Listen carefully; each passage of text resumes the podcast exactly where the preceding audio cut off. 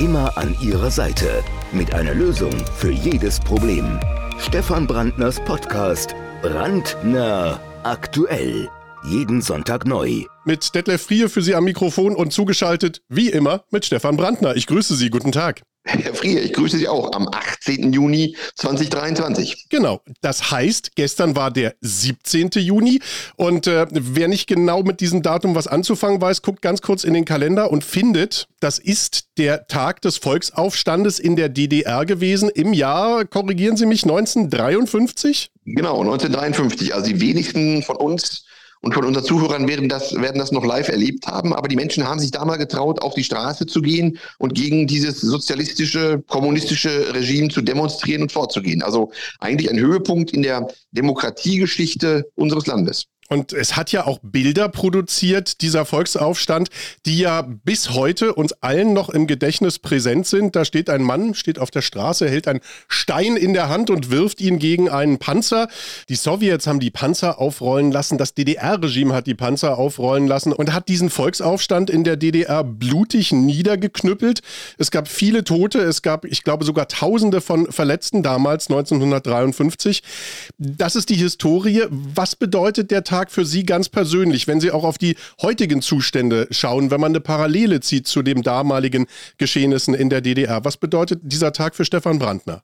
Naja, wenn man so ein bisschen mit einem Augenzwinkern rangeht, das darf man ja vielleicht nach den äh, vielen Jahren, dann war eigentlich der 17. Juni für einen im Westen sozialisierten, also für mich war das ein wunderschöner Tag, weil das im Westen ein Feiertag war. Das war also von 1954 bis, ich glaube, 1990 war das der Tag der deutschen Einheit, der allerdings natürlich nur in Westdeutschland, in der alten BRD sozusagen, begangen wurde. In der DDR wurde das mehr so totgeschwiegen und mehr als faschistischer Aufstand äh, verunglimpft. Also ich kenne es noch, das war auch so ein Gedenkritual, was keiner mehr so richtig ernst genommen hat. An die deutsche Einheit hat keiner mehr gedacht bis 1988, 89, äh, 17. Juni, das war ja auch so.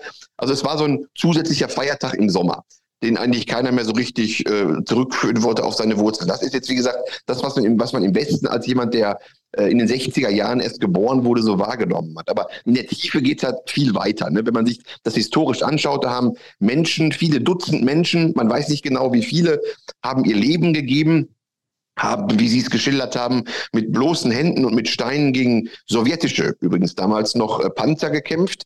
Ich glaube, die NVA, die hatte damals noch gar keine Panzer. Also es war also so, dass das sozialistische Regime der DDR, die Sowjetunion, um Hilfe rufen musste und die haben dann in Berlin und in anderen Städten, unter anderem auch in Gera, diese Proteste niedergewalzt. Und dann vielleicht nochmal ähm, der Hinweis, dass also der Anteil der Toten ist unbekannt. Man rechnet so mit knapp 100, darunter aber auch sowjetische Soldaten waren, die sich geweigert haben, gegen die Demonstranten vorzugehen und die dann auch hingerichtet wurden. Also insoweit ist es auch ein Tag, in dem man durchaus ähm, mit gutem Gewissen gestorbener Sowjetsoldaten gedenken kann. Und das wird in Berlin auch getan. Hier gibt es extra eine Gedenkstätte dafür. Wenn wir uns diesen Tag nochmal genau angucken und die fortfolgenden Jahre, dann fand in der DDR etwas statt, was wir heute durchaus als Framing bezeichnen würden. Da sind Menschen auf die Straße gegangen, die haben unter anderem demonstriert gegen das Anziehen der Arbeitsnormen in der DDR, dass die Menschen, die sowieso schon geackert haben bis zum Umfallen, dass die noch weiter ackern mussten.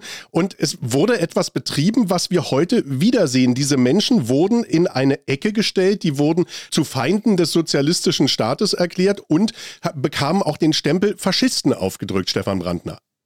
Ja, da äh, wiederholt sich Geschichte natürlich nicht eins zu eins, aber diese Art der Geschehnisse kennen wir. Es war tatsächlich so, dass die Arbeitsnormen in der DDR, also wir hatten eine Planwirtschaft, wo man sozusagen äh, Vorgaben erfüllen musste. Diese Normen wurden erhöht, also mit anderen Worten wurden die Löhne gekürzt, wenn man die erhöhten Normen nicht erreicht hat.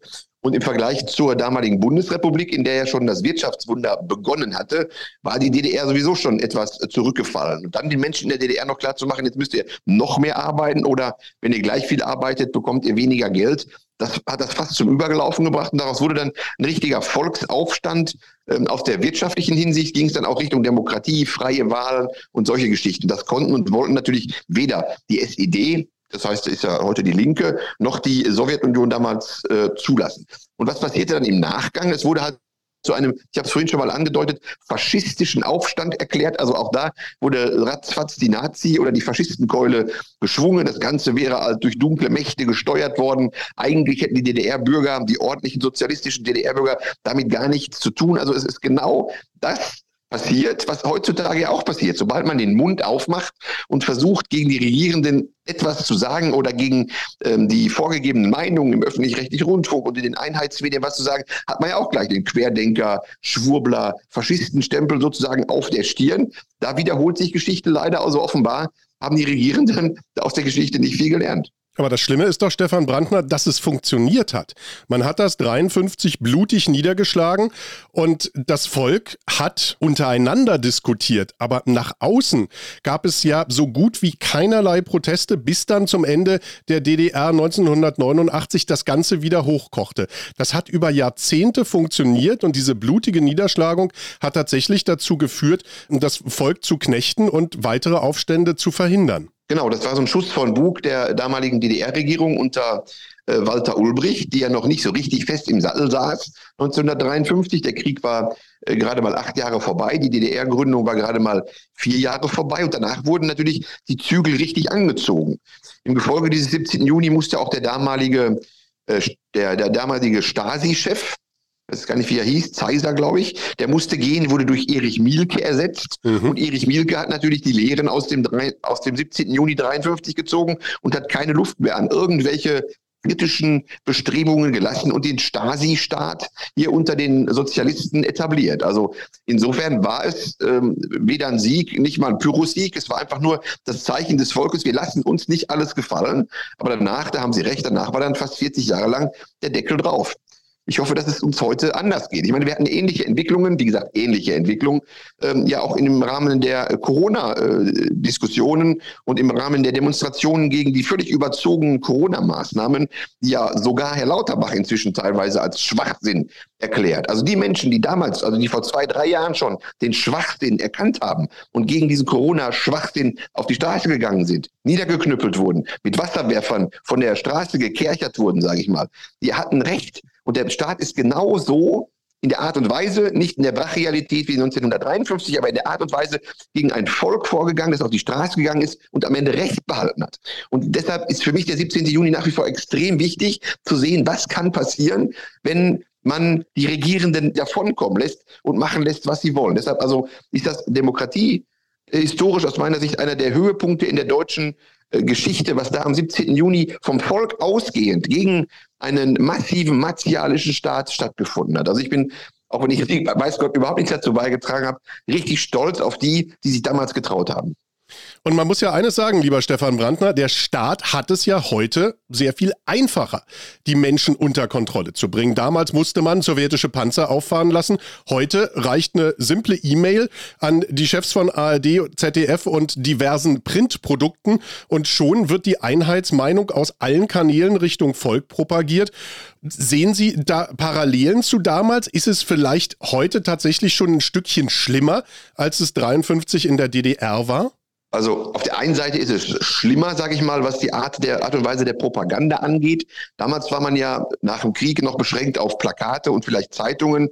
Internet gab es nicht, Fernsehen auch so gut wie nicht, Rundfunk vielleicht noch. Das läuft natürlich heute wesentlich massiver. Ne? Sie haben jetzt ähm, äh, die E-Mail erwähnt an die Intendanten vom öffentlich-rechtlichen Rundfunk, der ja alles andere als Staatsfan ist. Wir haben den Verfassungsschutz inzwischen, der jetzt weiß Gott nicht eins zu eins mit der Stasi zu vergleichen ist, aber auch da läuft ja die Zersetzung der Opposition. Wir haben mutmaßliche Publikumslieblinge wie Howard Carpendale oder Eckhard von Hirschhausen oder Uschi Glas, die sich einspannen haben für diese schwachsinnige Impfkampagne, die dafür Geld bekommen haben, wie wir ja jetzt wissen. Wahrscheinlich fünfstellige Beträge. Also die haben sich nicht uneigennützig impfen impfen lassen und vor die Kameras gestellt, sondern die haben richtig Geld davon bekommen vom Staat, um die Propaganda des Staates zu betreiben.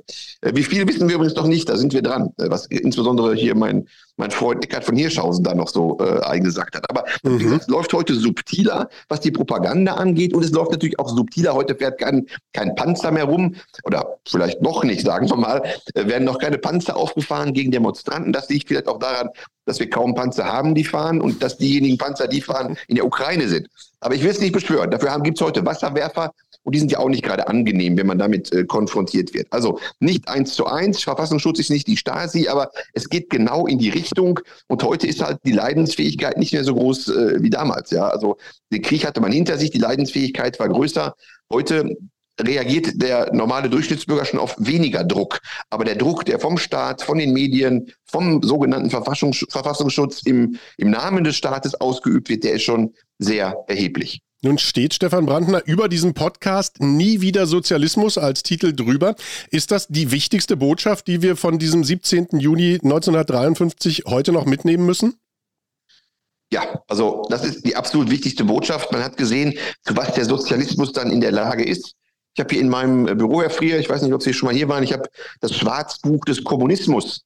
Äh, das ist etwa 20 Jahre alt hier mhm. stehen. Da gucke ich öfter mal rein. Der Sozialismus, der Kommunismus, die haben mindestens defensiv geschätzt mindestens 100 Millionen Tote auf dem Gewissen. Und da reden wir nur vom roten Sozialismus. Dazu kam ja noch der braune Sozialismus, der auch Millionen Tote verursacht und auf dem Gewissen hat. Also wir reden hier über extrem hohe Millionenzahlen. Jeder Sozialismus, egal in welcher Farbe, schadet den Menschen, fördert die Frustration, bringt Menschen zuhauf um, enteignet Menschen, entprivatisiert Menschen. Also Sozialismus ist ein Ding des Teufels. Und wenn man sich mal umschaut, Sozialismus hat ja auch noch nie in den letzten, ich weiß nicht, wie lange gibt es Karl Marx, 100, 150 Jahren, es hat noch nie irgendwo ansatzweise funktioniert über einen längeren Zeitraum schon. Es hat so lange funktioniert, wie man die Gesellschaft ausplündern, wie man Leute einsperren und umbringen konnte. Aber Sozialismus hat noch nie zu einem guten Ende geführt. Und jetzt sind wir bei der nächsten Farbe. Wir haben den roten, wir haben den braunen Sozialismus und der grüne Sozialismus, Herr Frier, glauben Sie mir, der steht vor der Tür. Die ökosoziale Transformation, das ist nichts anderes als Ökosozialismus, Ökofaschismus, und da begegnen sich ja die beiden Extreme wieder. Also wir sind hier in Deutschland auf einem ganz, ganz schlimmen Weg. Wir hatten gerade die Propagandamaßnahmen, wir haben die Verfolgung Unschuldiger, wir haben brachiale Polizeigewalt auf den Straßen, wir haben Enteignungsfantasien. Denken Sie an das ähm, Gebäudeenergiegesetz, was ja jetzt Hals über Kopf in den Deutschen Bundestag in der vergangenen Woche eingebracht wurde. Also auch da der abgedroschene Spruch, wehret den Anfängen, Leute, alle Zuhörer draußen, wehret den Anfängen, wir sind schon darüber hinaus.